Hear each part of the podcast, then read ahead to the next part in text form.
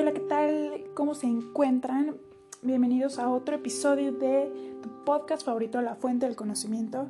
El día de hoy para abordar tres grandes temas de la economía política internacional.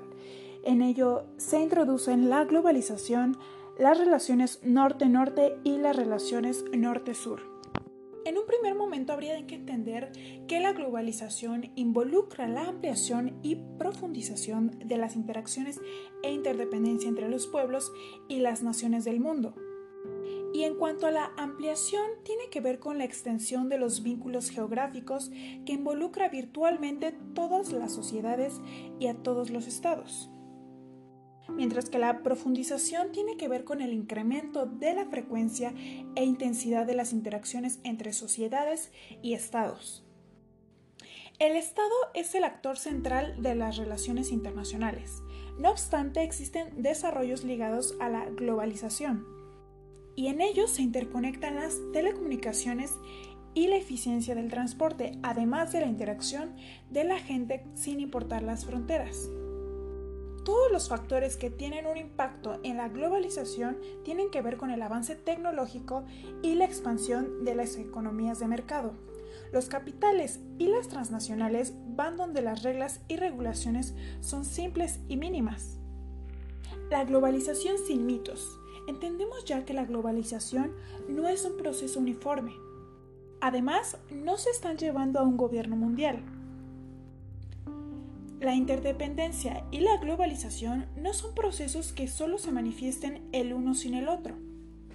Las multinacionales y su rol como principal motor se redimensionó a partir de la segunda mitad del siglo XX.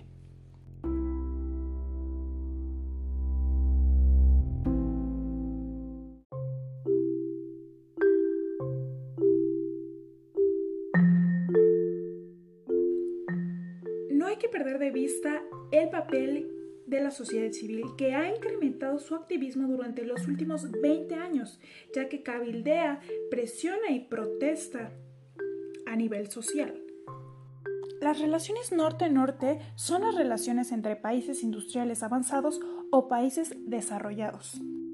Sus problemas nacionales crecientemente los han tenido que abordar con un enfoque regional o global son los países con la riqueza y el poder para el manejo internacional de la economía global. Mientras que las relaciones norte-sur son las relaciones entre países en vías de desarrollo, que implican al sur global, incluyendo América Latina y el Caribe, Asia y Oceanía, África y Medio Oriente. El sur tiene una pequeña influencia en el establecimiento de la agenda internacional y para la toma de decisiones sobre la economía global.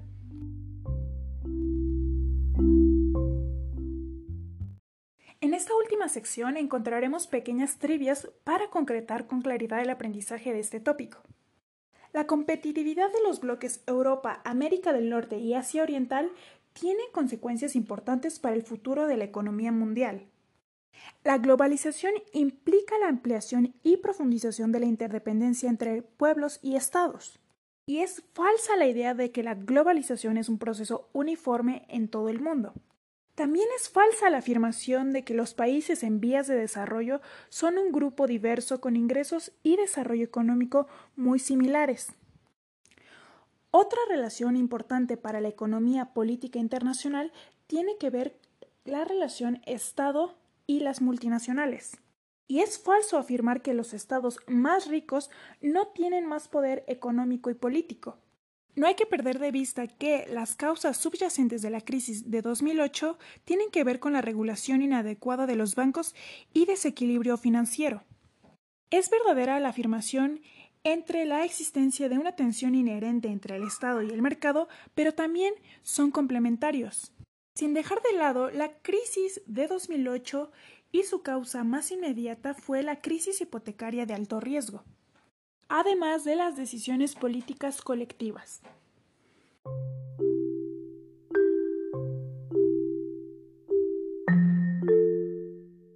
En esta última sección encontraremos pequeñas trivias para concretar con claridad el aprendizaje de este tópico.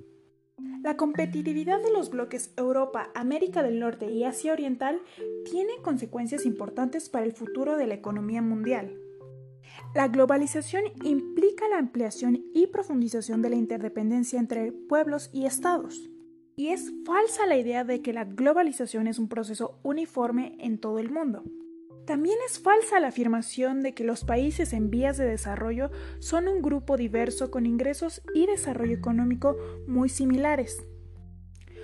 Otra relación importante para la economía política internacional tiene que ver la relación Estado y las multinacionales.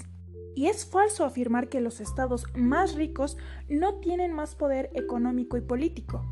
No hay que perder de vista que las causas subyacentes de la crisis de 2008 tienen que ver con la regulación inadecuada de los bancos y desequilibrio financiero. Es verdadera la afirmación entre la existencia de una tensión inherente entre el Estado y el mercado, pero también son complementarios. Sin dejar de lado la crisis de 2008 y su causa más inmediata fue la crisis hipotecaria de alto riesgo además de las decisiones políticas colectivas.